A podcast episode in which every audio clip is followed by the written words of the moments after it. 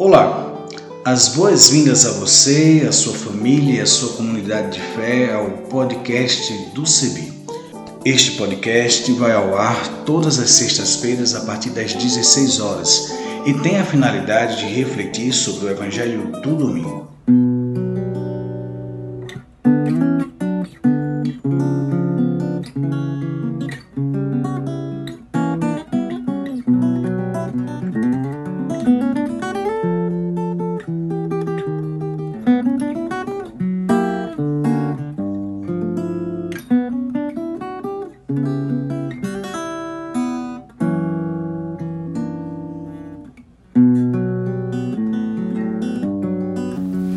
Reflexão do Evangelho de João, capítulo 14, versos 1 a 14. Não se perturbe o vosso coração. Credes em Deus, crede também em mim. Na casa de meu pai há muitas moradas. Se não fosse assim, eu vos teria dito, pois vou preparar-vos um lugar. E quando eu me for e vos tiver preparado um lugar, virei novamente e vos levarei comigo a fim de que, onde eu estiver, estejais vós também. E para onde eu vou, conheceis o caminho. Tomé lhes disse: Senhor, não sabemos para onde vais. Como podemos conhecer o caminho? Disse Jesus: Eu sou o caminho, a verdade e a vida. Ninguém vem ao Pai a não ser por mim. Se me conheceis, também conhecereis a meu Pai. Desde agora o conhecereis e o vistes. Filipe disse: Senhor, mostra-nos o Pai, e isso nos basta. Disse Jesus: Há tanto tempo estou convosco e tu não me conheces, Filipe. Quem me viu, viu o Pai. Como podes dizer: Mostra-nos o Pai?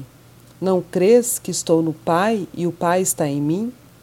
As palavras que vos digo, não as digo por mim mesmo mas o Pai que permanece em mim realiza suas obras.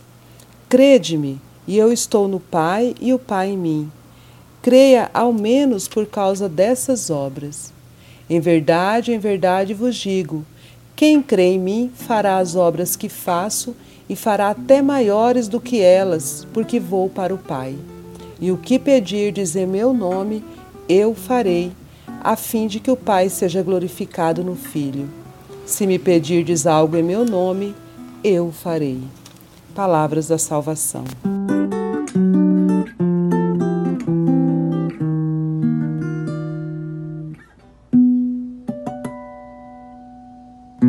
Acalme o seu coração.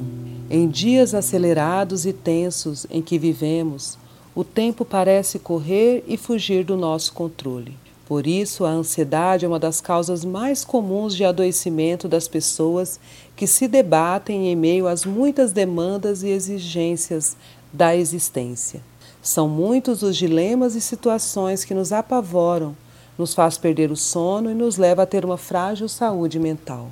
Os tempos bíblicos e contextos históricos que foram vivenciadas, as experiências com o Mestre Jesus, não eram diferentes quanto aos medos e inseguranças que viviam os primeiros cristãos. A comunidade joanina era desafiada cotidianamente no enfrentamento às opressões advindas do Império Romano e das muitas filosofias e ideias religiosas que circulavam entre as pessoas.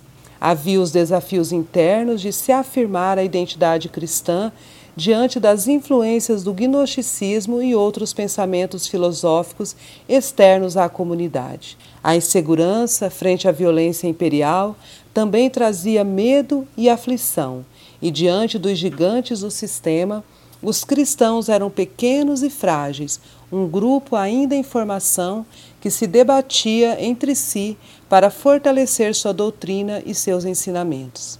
Rememorar a vida e os discursos de Jesus era uma estratégia para se manter vivos e atuantes apesar dos medos e tribulações.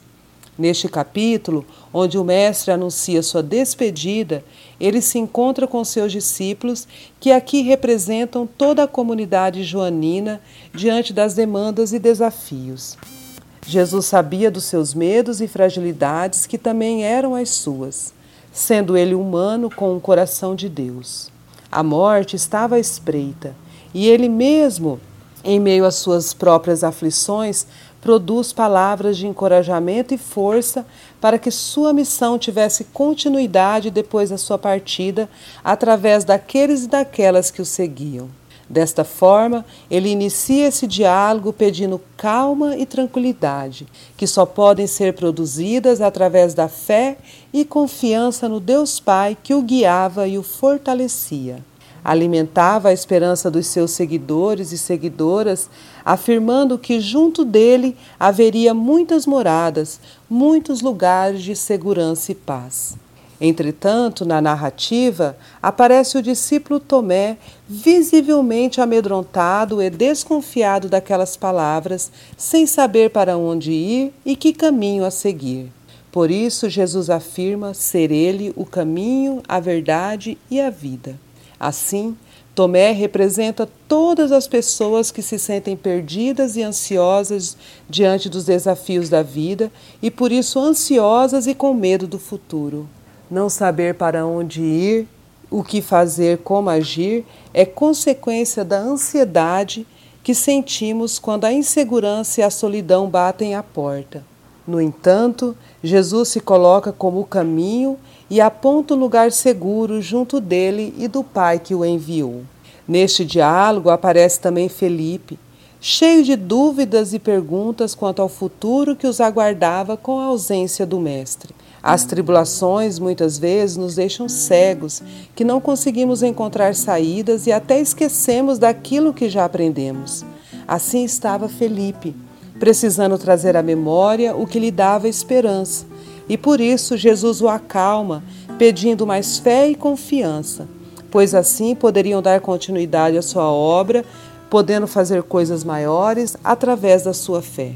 O texto termina com mais esperança onde Jesus promete que tudo o que pedirem em seu nome seria feito e eles fariam coisas maiores porque não estariam sozinhos. Ele e o Pai os guiaria na sua jornada. Assim como os discípulos de Jesus estavam ansiosos e amedrontados diante das demandas e desafios da vida, muitos de nós vivenciamos os mesmos medos e inseguranças. Por isso, essa narrativa que alimentou a esperança da comunidade joanina também pode alimentar nossa esperança em tempos tão sombrios, onde a morte e a violência está espreita. Que possamos ouvir a palavra do Mestre Jesus nos pedindo fé e calma, porque com Ele nunca estaremos sozinhos ou desamparados.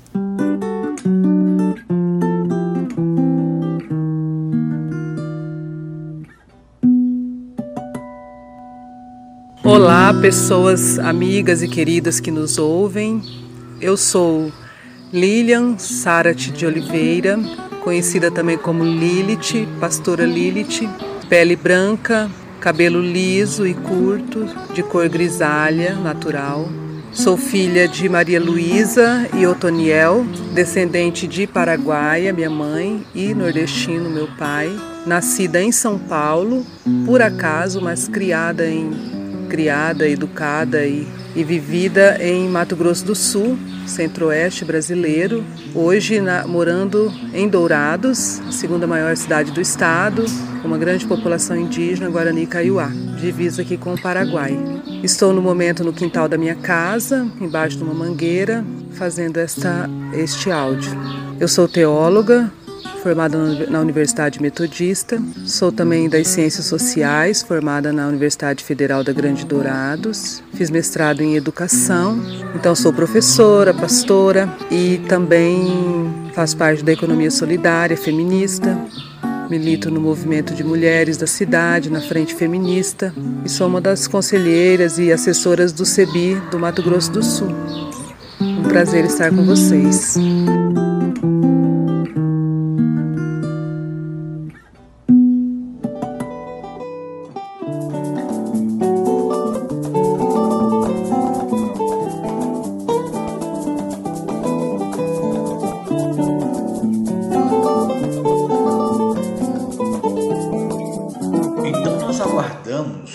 As suas sugestões, colaborações, entre em contato conosco a partir das nossas mídias sociais, no Instagram, no Facebook, em nossa página na internet, cebi.org.br, por nosso telefone, entre em contato pelo 51 3568 2560 e pelo WhatsApp 51 99734 4518 e também utilizando a hashtag podcast do CEBI.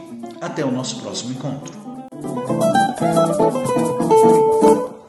A trilha sonora que você acabou de ouvir é a canção Olha a Glória de Deus Brilhando, de Zé Vicente, e também a canção Desça como a Chuva, da irmã Agostinha Vieira, interpretadas pelo violonista Remo Stockholm Jr., da cidade de Recife, Pernambuco, e o design sonoro desse podcast foi feito por mim, Isaías Torquato, e a direção geral é da Coordenação Nacional do Centro de Estudos Bíblicos, CEBI.